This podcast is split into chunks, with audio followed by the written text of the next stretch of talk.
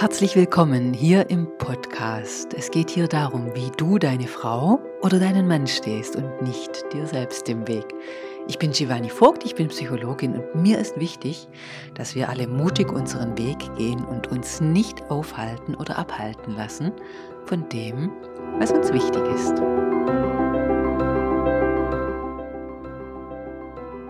Das passiert oft Frauen, die auf das Verhalten ihrer Kinder mit Wut reagieren, die ausrasten. Und obwohl sie ruhig und besonnen bleiben wollen. Woran das liegt und wie du das lösen kannst, darum geht's heute.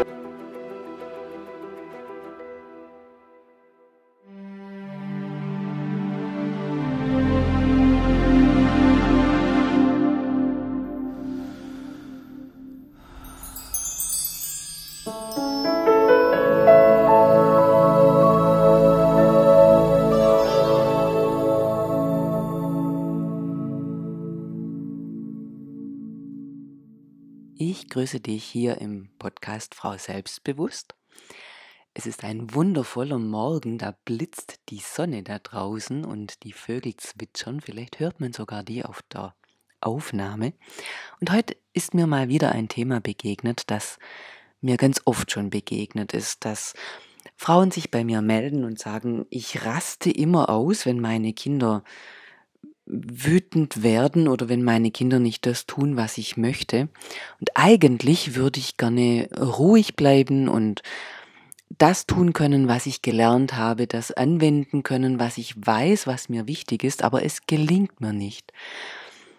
Mein Thema ist Aggression. Und immer wieder löst mein Kind diese Aggression in mir aus. Also da ist etwas, was in dir getriggert werden kann. Und ich merke, dass das so ein verbreitetes Thema ist, dass ich gerne diese Podcast-Folge dazu in die Welt bringen mag. Und da sind dann Mütter, die sagen mir, sie haben selbst nie Gewalt erfahren und sie haben schon viel am inneren Kind gearbeitet. Andere, die haben keine Ahnung davon, was dahinter stecken könnte. Also manche, die verstehen schon ganz viel. Und andere kommen ganz ohne irgendetwas je getan zu haben zu mir. Und manche, die sagen, meine Kindheit war liebevoll, andere, die sagen, ähm, ja, sie hatten ganz viel Entbehrungen und es hat ganz viel gefehlt. Und manche, die verstehen, dass es eigentlich das eigene innere Kind ist, das da schreit und wütend wird und da vorne steht und aggressiv wird und ja, wie gesagt, andere haben kein Wissen darüber, was das sein könnte, was welche Mechanismen das sind, die immer wieder dazu führen, dass sie die Tochter, dass sie den Sohn anschreien und ja eigentlich dem Kind die Schuld geben wollen dafür, wie die Situation jetzt gerade läuft. Und ich mag dir ein bisschen die Hintergründe erklären. Oder was heißt die Hintergründe? Ein bisschen habe ich es ja schon angedeutet. Meine Erfahrung ist die, wenn irgendwelche Dinge triggerbar sind und ob das jetzt Gefühle sind, die da getriggert werden oder ob es alte Situationen sind, Erinnerungen an alte Situationen, dann muss es Erfahrungen geben, egal wie sehr du überzeugt bist, dass du eine liebevolle Kindheit hattest, dann muss es Überforderungssituationen gegeben haben, Situationen, in denen in der Kindheit dein inneres Kind alleine dastand. Und das kann jetzt sein, du warst mit deinen Eltern gab es liebevolle Situationen, aber du wurdest vielleicht in der Schule ausgeschlossen oder gemobbt. Oder andere, die sagen mir, sie saßen alleine da mit den Hausaufgaben, weil die Eltern einfach arbeiten waren. Die waren nicht da und es war nötig, ja, dass du alleine damit klarkommst. Und auch wenn das so scheint, dass ein Kind damit alleine klarkommen kann, kann es trotzdem eine Überforderung darstellen. Also es gab Überforderungssituationen und die sind in den Augen von den Erwachsenen, also auch aus unserer heutigen Sicht oft ja Bagatellsituationen und am allerliebsten erkläre ich das mit einer Situation. Stell dir vor, du kommst ins Wohnzimmer, du setzt dich in einen Sessel und du merkst zwar, du sitzt, setzt dich da so auf was drauf, aber es geht es da so zur Seite zu, äh, zu schieben und das Kind das da lebt, das sieht das und fängt an zu schreien und sagt, meine Puppe, du machst dir ein Aua, das ist schrecklich.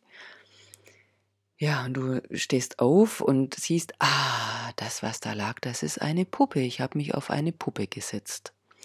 So, was ist passiert? In den Augen des Kindes hat die Puppe jetzt ein Aua und das ist furchtbar schlimm. Und für das Kind ist es kaum auszuhalten. Und du musst aufstehen, du musst diese Puppe unter deinem Hintern vorziehen. Ja, weil es für das Kind eine Katastrophe ist, dass du dich auf diese Puppe gesetzt hast. Aus deiner Perspektive ist es eine Lappalie. Aus deiner Perspektive ist nichts geschehen, ist nichts passiert und du könntest jetzt sagen, jetzt beruhige dich, ähm, das ist nicht so schlimm. Ja, und was du tust, ist dem Kind die Gefühle wegzureden. Für das Kind ist es eine schlimme Situation, weil in seinen Augen die Puppe jetzt ein Aua hat, die Puppe wurde verletzt, das ist ganz schlimm. Und das sind zwei Erlebenswelten. Und wichtig ist jetzt, das Kind ernst zu nehmen, zumindest ja ein wenig in die Erlebenswelt des Kindes einzutauchen, um die Gefühle, die es hat, nicht wegzureden.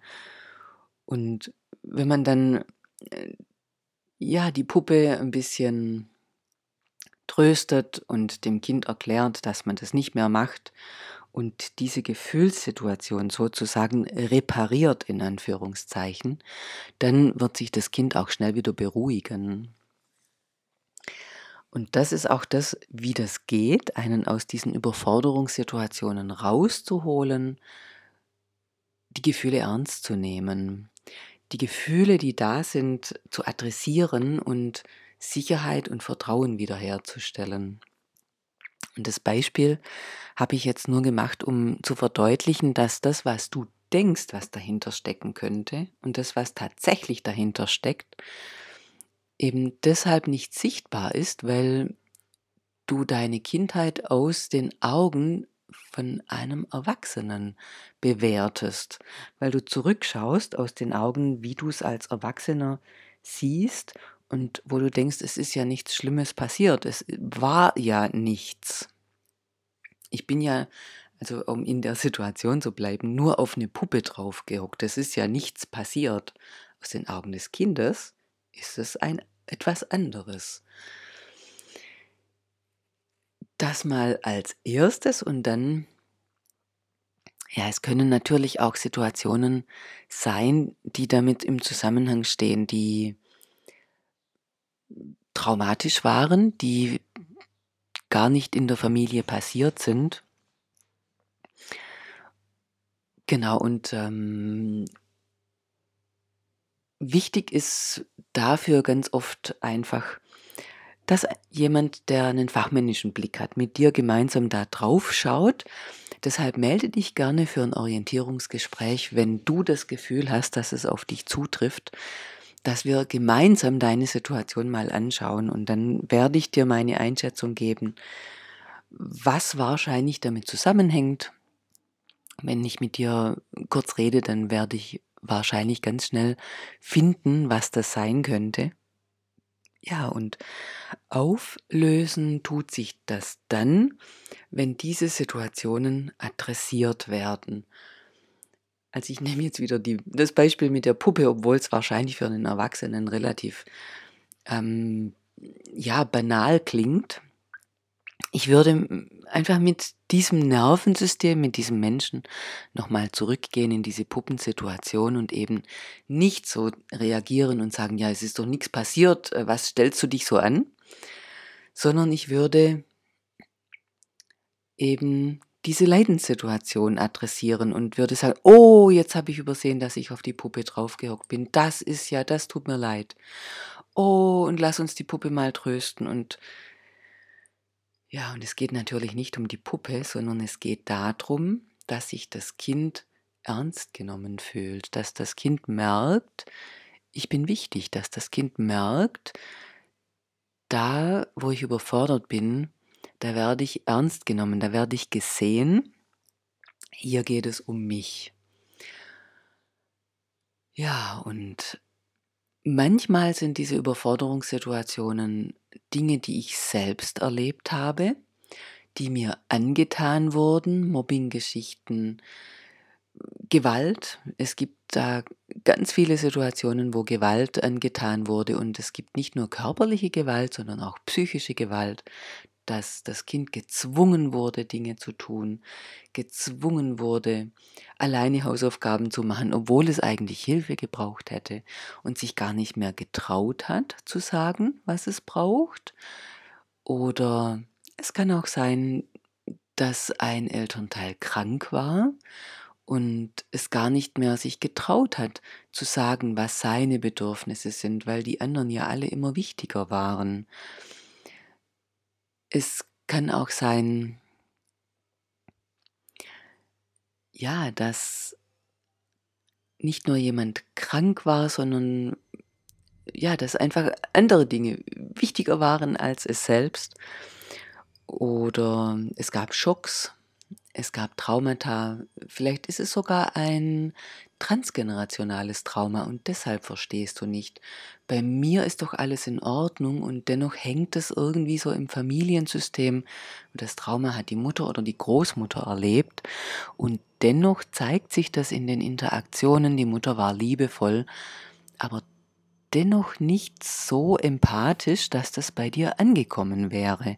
Und dann hängt es da drin, da ist dann ja, so etwas Eingefrorenes, was nicht so benannt werden kann. Und dennoch ist es da und hält dich in einer Eiseskälte innerlich fest, die du zwar nicht nach außen bringst in deinem Verhalten, die dich aber mh, hm, einschränkt und immer wieder aggressiv sein lässt. Ja, und wenn du diese Erfahrung hast, dass du gerne mit deiner Tochter, mit deinem Sohn nicht mehr schreien möchtest und deinem Kind nicht mehr die Schuld geben möchtest, sondern besonnen reagieren können möchtest, dann melde dich. Dann geh auf diese Suche nach dem, was da in deinem Nervensystem noch hängt und meistens eingefroren ist. Lass uns das gemeinsam auftauen, damit da mehr Wärme sein kann. Und ich wünsche dir einen wundervollen Tag. Ja, und ich freue mich, wenn du auch ein nächstes Mal dabei bist.